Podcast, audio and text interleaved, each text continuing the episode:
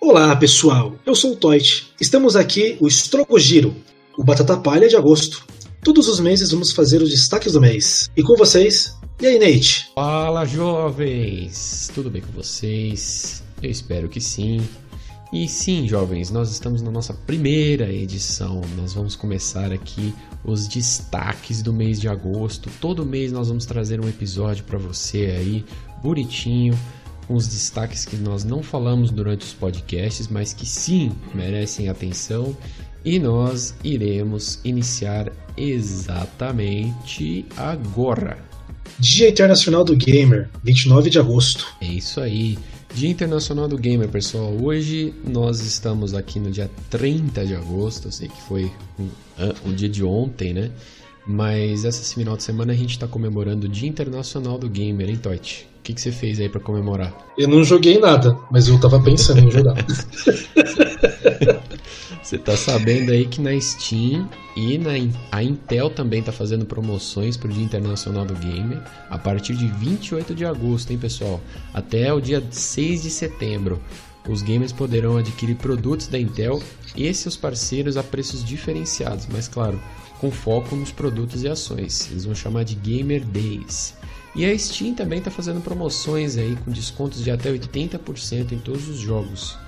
Então fiquem ligados aí, você gamer, aproveita esse final de semana, aproveita o próximo para você poder jogar os jogos com um preço bem baratinho, bem legal para você aí, que é um dia que todos nós gostamos, claro, né? Steam, patrocina nós. Tô jogando LoL agora, mas uh, essa semana eu não joguei. O LoL é bom, hein, cara. Aí você tem que pegar, tem que pegar a manha lá para você atingir um elo, um elo ouro, ouro 2, ouro 1, um, prata. Não, eu já sou fera já. LoL pra mim, eu tô, já tô arrebentando tudo a boca do balão. Eu tô com os bons professores lá no LoL. O único problema mesmo é a minha máquina. A minha máquina tá mortífera mesmo.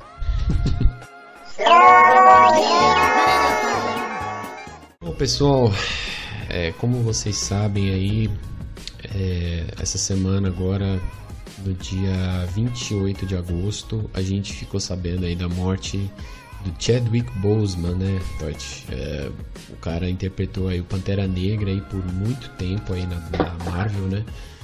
E foi um grande destaque aí pro mundo nerd, pro mundo geek. É, trouxe realmente uma vida, né, pro papel. Um personagem tão icônico como o Pantera Negra no mundo da Marvel, né? o Pantera Negra. E o ator, um grande ator, fenomenal, demonstrava ser um cara muito simpático. Eu vi uns vídeos ontem dele que cheguei até a chorar vendo a, a, a, a representatividade dele, né? Hum. Com, com, a, com os afro-americanos, né? E é impressionante a humildade que ele tinha, abraçava os fãs. E outra coisa, independente de qualquer coisa, ele morreu muito novo. É, realmente, 42 anos é uma idade assim que você não chegou nem na metade da vida, né? Praticamente, minha opinião. É, é que vida é, é, muito relativo. É que a gente nunca espera que as pessoas vão vá, é, vá morrer, vão partir antes dos 60. Então qualquer coisa que aconteça antes dos 60 vai ser um choque. Pode ser doença, pode ser acidente. Todo mundo que parte antes dos 60 é um choque. Quando vai pro 61, 70, você já fica meio tipo, ah, a pessoa já tá, né, complicada. Mas ainda mais uma do, a, a, doença que levou ele é. Ah, sei lá. Câncer é uma coisa muito complicada. É, deixou, deixou família, deixou filhos, deixou esposa. Então nós aqui do Strogocast queríamos deixar aí as nossas sinceras condolências aí para a família do Chadwick Boseman e agradecer, né, como fã também por tudo que ele fez por nós aí durante esses anos como como papel de Pantera Negra e como e como figura, né, de herói tanto fora quanto dentro dos cinemas, né, é, fazendo aí diversos tipos de trabalhos voluntários aí, ajudando Sim. o pessoal. Eu acho que realmente essa é a, a característica da pessoa, né, poder é, demonstrar que você é um herói sem precisar usar uma capa. Isso que é o interessante mesmo. E nós aqui do Strogocast agradecemos muito por tudo que ele fez aí pro mundo geek. Bom, bom pessoal, é, China sobre exportação de tecnologia, hein, Toit? E aí, como é que faz? Estão endurecendo lá para os Estados Unidos, cara. Isso daí é uma guerra que nunca vai acabar. Estados Unidos e China. Se você for acompanhar qualquer dessas coisas, como fala, esses conceitos financeiros e taxação, exportação, importação, cara, eles estão endurecendo por uma justificativa, né? Os Estados Unidos também estão endurecendo para eles. Então é uma, é uma faca de dois legumes. Se o cara de lá tenta me prejudicar, eu daqui também vou querer prejudicar os caras de lá. Então, se a gente que está aqui de fora, Brasil, tomando porrada de ambos os lados de certas maneiras, uhum. é só a gente analisar o conceito e tentar falar assim, bom, eu não vou puxar sardinha nem para um nem para outro, deixa eu analisar aonde que eu estou para poder ter uma, um julgamento fidedigno. Não vou ter um julgamento precoce de falar, putz, a China de novo tá me ferrando. Me ferrando em que sentido, né? De qualquer forma, a gente, a gente exporta deles muita tecnologia e importa também, né? Carne, é, soja, enfim. Bom, é, é, a gente tá, a gente já chegou, né, na questão da da questão da Terceira Guerra Mundial, né? Muita gente acha que vai ser uma guerra física, mas a gente já tá vivendo essa guerra, na minha opinião, né? Porque se você parar para pensar, desde que o Trump entrou, é, sempre foi feito esse endurecimento aí de leis, né? Que prejudicaram a, a China em questão comercial. Então o que a gente está vendo aí é uma questão de guerra comercial pode ser considerada já como uma guerra, terceira guerra mundial, né? Sim. Eu acho que isso daí é mais questão de ego também. Eu é. acho que a gente tem que. É, é ego, cara. Se a gente puder aceitar a nossa, a nossa caixinha, a nossa, a nossa capacidade, o nosso conhecimento, eu acho que fica muito mais fácil a gente seguir adiante a doutrina e a cultura de cada país. O Trump, quando entrou, ele estava com uma cabeça, ele que achava que ia mudar o planeta e potencializar ainda mais os Estados Unidos da América. Uhum. E não é bem assim dentro desse, desse, dessa, desse conceito, tipo, o que é governar? Entendeu? Dentro daquele conceito tem muitas pessoas por trás dele, outros ministros, outros países, é, o que, que o, a Inglaterra pensa dele, o que, que a França, a Rússia, a China, a Coreia. Então a gente tem aí um leque de situações que ninguém muda nada da noite pro dia, da água pro vinho. Uhum. Então, esse negócio de ego, o que ele puder fazer a prejudicar a China, ele vai. Porque o que ele quer agora, ele não quer igualdade, ele quer vingança.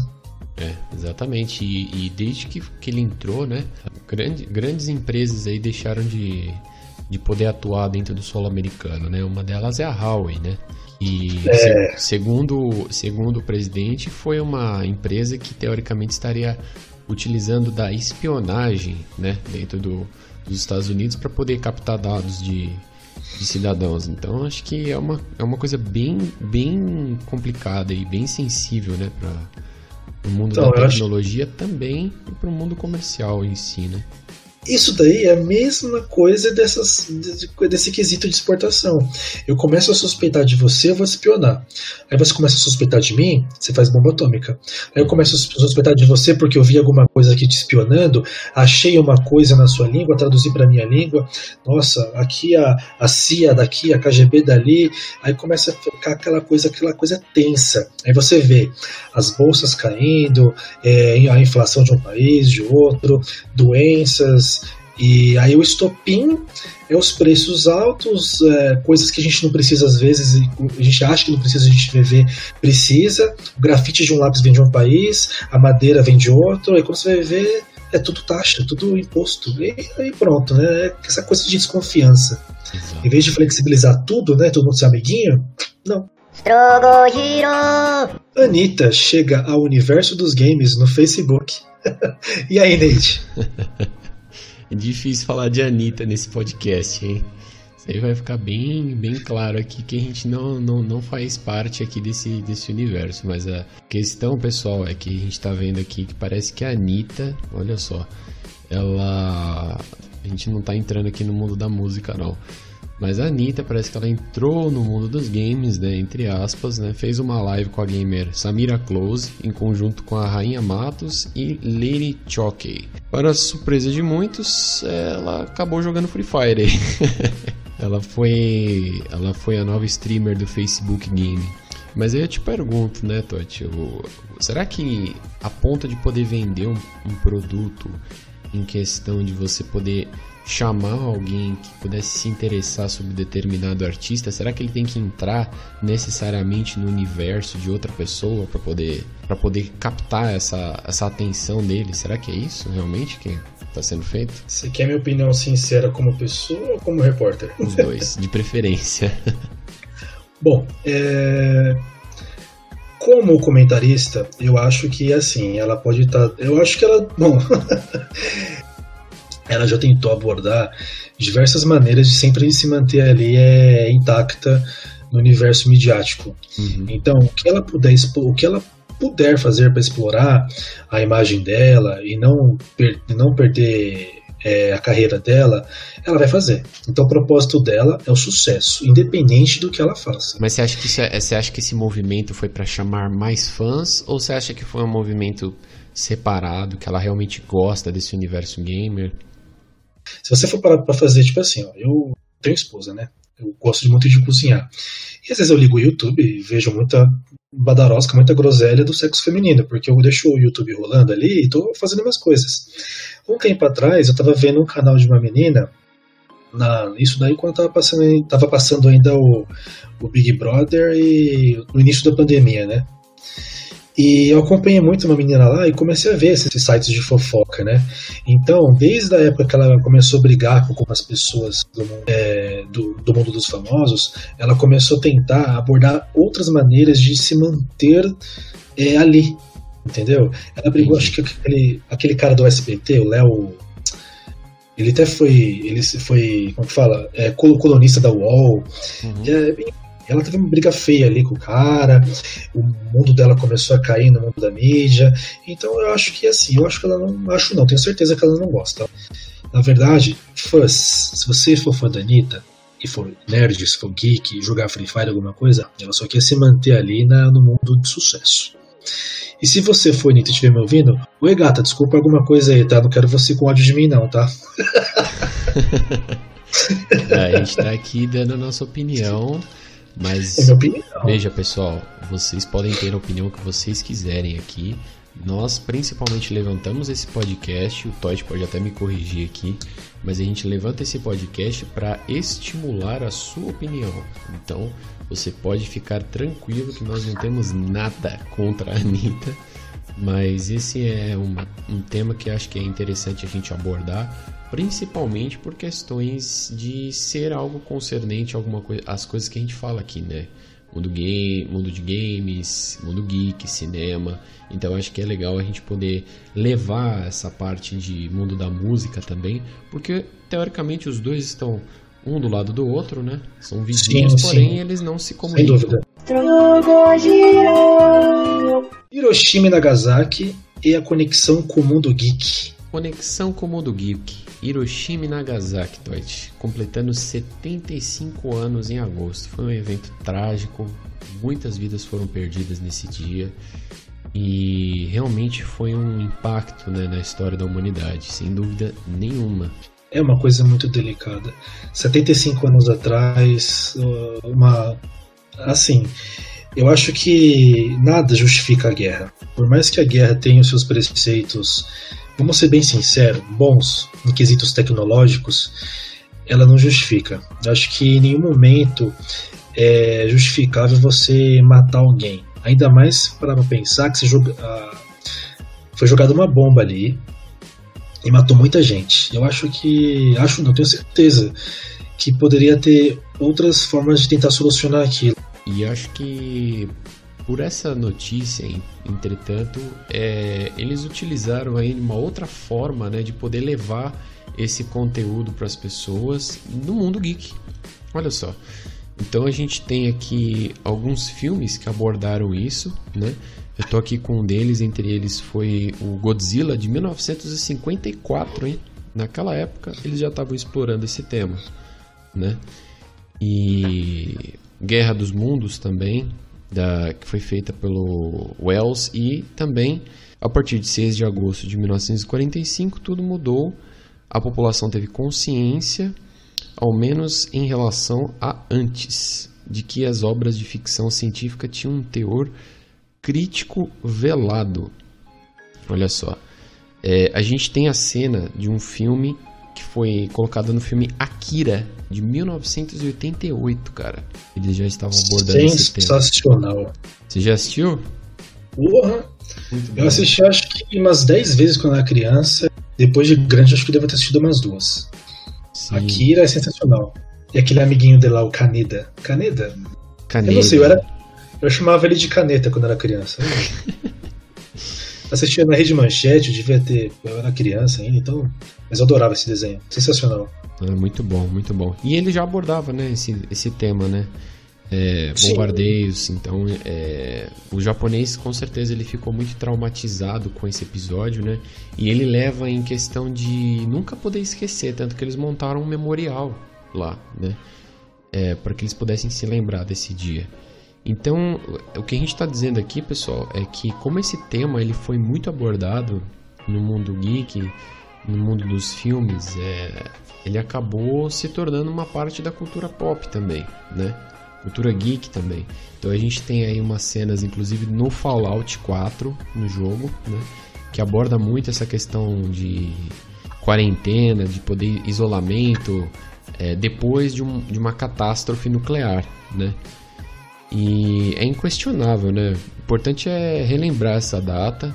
Então, todo ano, né, no dia 6 de agosto, eles lembram dessa data a fim de preservar, né? E, e que esse episódio nunca mais se repita, né? Mas é interessante Sim. como é interessante como eles abordam isso, né, na, em filmes, e, séries e jogos que foi muito além, né? Então eu falei aqui para vocês, tem o Godzilla, né, 1954, um pouco depois, né, da, da bomba atômica e e o japonês ele sabe, né, ele tem essa esse respeito, né, pela própria cultura. Então nada nada passou batido, sem dúvida nenhuma. Eu vou aproveitar a oportunidade aqui para sugerir para os ouvintes é uma série muito interessante que dá para a gente poder refletir bastante sobre o, esse tema, né? É, Japão, cultura, guerra, enfim, é, da Amazon Prime e chama O Homem do Castelo Alto. Ele retrata Essa bastante é uma realidade utópica. Realidade não, é um mundo utópico, né? Que na, que na verdade mostra um conceito se porventura o Japão e a Alemanha tivessem tido sucesso nas empreitadas deles naquela época. Isso daí, lógico, né? Se você for ver quem é o diretor, se for ver quem escreveu, se for ver, enfim, mas assim, é uma possibilidade, né? Então vamos partir do seguinte princípio, a verdade ela não é absoluta e a opinião ela não é firmemente, ah, você tem razão 100%, mas enfim, né? É uma forma de estimular a nossa, nossa, nossa cabecinha a pensar em diversas possibilidades de acontecimento. E só dando uma, um adendo também do que o Leite falou, é a respeito de, da influência que teve com a cultura é, japonesa desde então. Um cara fenomenal que desde os primórdios sempre gostou de salientar essas influências, tecnologia, bomba atômica, explosão, enfim, é o próprio Hideo Kojima, né, que foi nosso primeiro podcast. Que se você for ver a história dele, nas pessoas no qual eles se influenciaram, as histórias, as traições, os grupos, muito do que ele teve a ideia de abordar as situações do próprio da maior obra dele, Metal Gear, veio também da, da desse desse evento aí, essa é verdade. triste. Falou uma coisa é, muito. Falou uma coisa muito verdadeira aí, cara. O, aliás, pessoal, é, a gente aborda esse tema aí do Kojima, Metal Gear, no nosso primeiro episódio, 33 anos de Metal Gear, da saga Metal Gear. Se você não ouviu, por favor, faz o favor de ouvir, porque é um ótimo tema. Mas. Ouve você... lá, hein? É, isso aí. E, e você abordou um tema interessante porque realmente nesse jogo ele também fala nessa questão nuclear né? Porque o Metal Gear nada mais nada menos é uma arma nuclear andante, né? E... Sim, bípede, né? Bípede, exato, esse é o projeto. E é interessante porque ele já aborda questões até da Guerra Fria. Tem uma, se eu não me engano, acho que é no 3 que eles falam bastante sobre isso também, é, eventos da Guerra Fria, eventos de como a Hiroshima e Nagasaki alteraram a história. É, é muito complexo, né? Realmente, para para um jogo assim que quem vê de longe parece ser tão simples, né? Mas é um aborda vários temas realmente. E aí, Toit? PS5 e Xbox Series X. O tempo está chegando, hein? Finalmente temos a pré-venda, jovens. É isso mesmo. Novembro vai começar, hein? Pode preparar aí o seu bolso. vai pegar aí, Todd? Qual que é a sua? Ai, ai, esquece que eu seja sincero mesmo. Tá... Ah, eu, vou, eu, gosto de, eu gosto de perguntar isso com bastante frequência porque o que acontece? É, eu sou bem conservador. Comprem ou não comprem, mas assim, não vão acreditando em, em contos de fada, tá? As possibilidades tecnológicas atuais elas são significativas o suficiente para você pegar o Play 5 e esperar a mesma tecnologia de quando a gente compra o Play 4 e o Xbox 360. O Xbox One, perdão, o Xbox One e o PlayStation 4 e o PlayStation 3 e o Xbox 360. Hum, eu acho que vai deixar a desejar, Nate. De verdade, é minha opinião. Você acha que a geração non, a nona geração vai deixar a desejar? Não, não, é assim, tem muita coisa que vai mudar no decorrer do tempo, porque o que acontece? A geração ela dura meia década, mais ou menos, mas é o tempo de vida de uma geração. Se você for pegar, por exemplo, assim, o PlayStation 1, o 64, o Super Nintendo, o 360, então, tipo assim, a todas as gerações ela tem um tempo de vida, a curto, médio e longo prazo. Eu estou falando assim, é, exponencialmente pensando nas novas plataformas, nova geração, não vai ser aquela bomba de quando a gente adquiriu os, os, game, as plataformas anteriores. Uhum. É isso que eu tô querendo dizer. Então a gente vai com aquela expectativa absurda que vai ser uma coisa fantástica. Cara, não vai, mano. Não vai. De verdade, não vai. Agora, no decorrer, pode ser que ocorra. Mas enfim, concluindo a minha resposta com a sua pergunta, eu não vou com muita expectativa. E assim, galera, ouvintes, não comprem na pré-venda, tá? Esperem um pouquinho. A minha sugestão, tá? Faça o que vocês quiserem. Mas se quiserem ver a sugestão do tio, não comprem. Aguarda um pouquinho, espera pelo menos um, dois anos, espera a cotação do dólar aí, sabe? Vai juntando dinheirinho de pouquinho em pouquinho e vai vendo o que vai saindo. Essa é a minha opinião. Verdade. É, e, e, você falou certo, porque se você parar para pensar, na, na época que lançou o PS4, né? Ele não conseguiu vender muito bem. Né? né? Ele, a Sony mesmo declarou que só começou a lucrar mesmo com o, com o PS4 anos depois do lançamento. Né? Então a gente tem aí uma grande leva de fãs que realmente estão esperando para comprar. Tem gente que vai ter o dinheiro para comprar, assim como qualquer outro. Mas Sem a gente, dúvida. A gente sabe realmente, pessoal, a gente sabe a situação do brasileiro, a gente sabe que não é fácil, entendeu?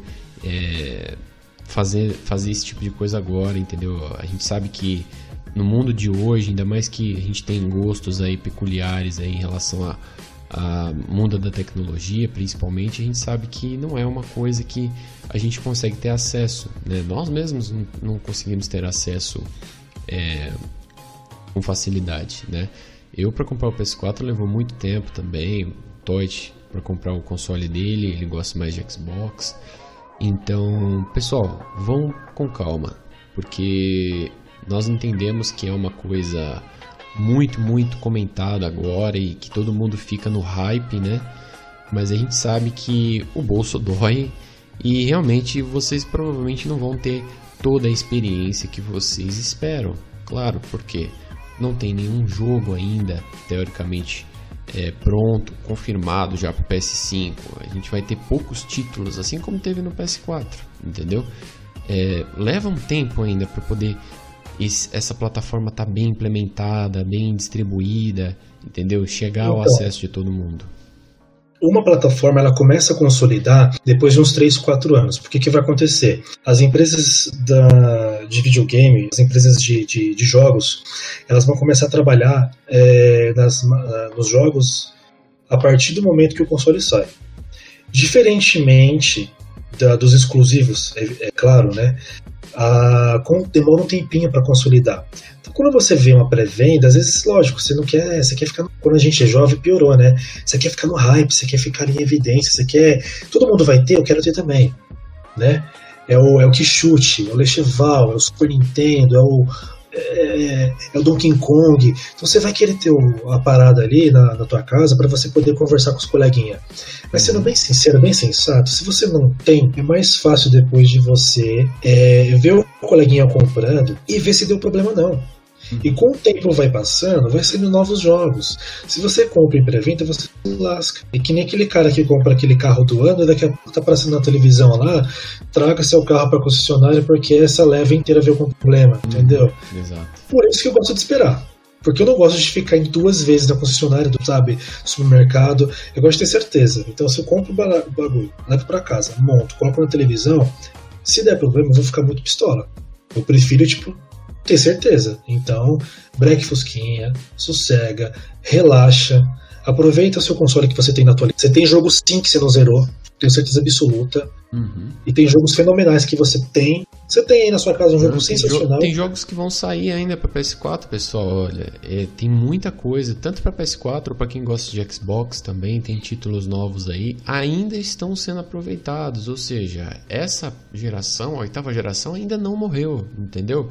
A nona geração, ok, já existe, já está entre nós, mas vai levar tempo. Então, pensem bem, guardem seu dinheirinho suado e quando for realmente vocês usam com sabedoria. É. E tem que ter pelo menos no mínimo, no mínimo do mínimo, uns 10 jogos aí da hora, fora os exclusivos, tá? Se você é fã de Xbox, não espere só sair o Forza, tá, gente? E se você é fã de PlayStation, não espera só sair o jogo do carinha com barba lá que gosta de bater em todo mundo, né? Exatamente. O Kratos. Kratos. E é isso aí.